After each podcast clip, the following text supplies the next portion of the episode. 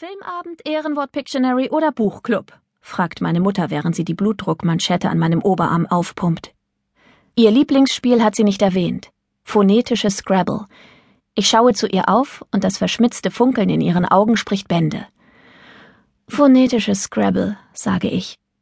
Sie hört auf, die Manschette aufzublasen. Normalerweise misst Carla, meine Vollzeitkrankenschwester, meinen Blutdruck und füllt das tägliche Krankenblatt aus. Aber meine Mom hat ihr den Tag freigegeben. Es ist mein Geburtstag und den verbringen wir immer gemeinsam, nur wir beide. Mit dem Stethoskop kontrolliert sie meinen Herzschlag. Ihr Lächeln verschwindet und sie setzt dieses ernste Arztgesicht auf. Das ist der Ausdruck, den ihre Patienten meistens zu Gesicht bekommen. Etwas distanziert, professionell und besorgt. Ich frage mich, ob sie ihn wohl beruhigend finden. Ohne lange nachzudenken, drücke ich ihr einen Kuss auf die Stirn, um sie daran zu erinnern, dass ich es bin, ihre Lieblingspatientin, ihre Tochter. Sie öffnet die Augen, lächelt und streicht mir über die Wange. Ich finde, wenn man schon mit einer Krankheit geboren wird, die ständige Kontrolle erfordert, ist es nicht schlecht, wenn die eigene Mutter Ärztin ist. Ein paar Sekunden später setzt sie ihr bestes Ich bin die Ärztin und ich habe schlechte Neuigkeiten Gesicht auf. Heute ist dein Geburtstag. Warum spielen wir nicht lieber etwas, bei dem du wenigstens eine kleine Chance hast zu gewinnen? Ehrenwort Pictionary?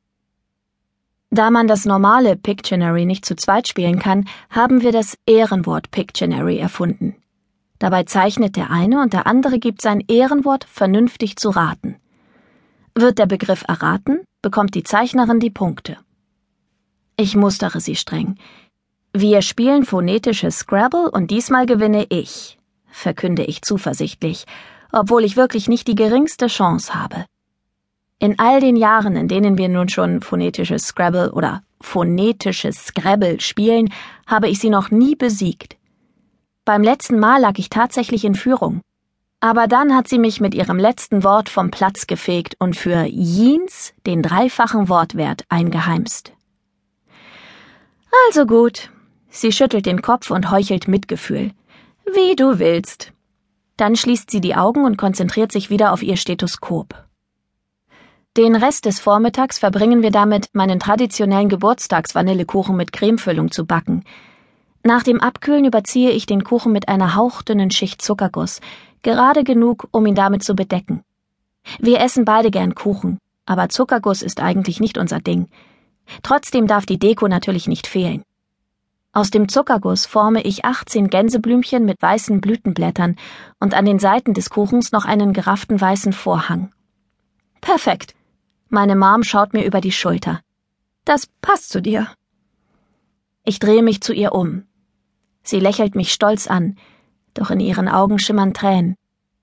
Du bist eine Heulsuse, sage ich und spritze ihr einen Klecks Zuckerguss auf die Nase, was sie noch ein bisschen mehr zum Lächeln, aber auch zum Weinen bringt. Normalerweise ist sie nicht so rührselig, nur an meinem Geburtstag wird sie immer ziemlich sentimental. Und wenn bei ihr die Tränen laufen, ist es bei mir genauso. Ich weiß, sagt sie und hebt hilflos die Hände. Ich bin einfach zu nah am Wasser gebaut. Sie zieht mich an sich und nimmt mich in den Arm. Der Zuckerguss verklebt meine Haare. Mein Geburtstag ist der einzige Tag des Jahres, an dem wir uns meiner Krankheit besonders bewusst werden. Es liegt wohl daran, dass man merkt, wie die Zeit vergeht. Wieder ein ganzes Jahr krank ohne die Hoffnung auf Heilung. Ein ganzes Jahr, in dem ich all die Dinge versäumt habe, die andere in meinem Alter normalerweise tun. Führerschein machen, den ersten Kuss bekommen, Abschlussball, Liebeskummer oder die erste Beule im Auto. Wieder ein Jahr, in dem meine Mutter nichts anderes getan hat, als zu arbeiten und sich um mich zu kümmern. An allen anderen Tagen des Jahres ist es einfach oder zumindest einfacher, das alles zu ignorieren.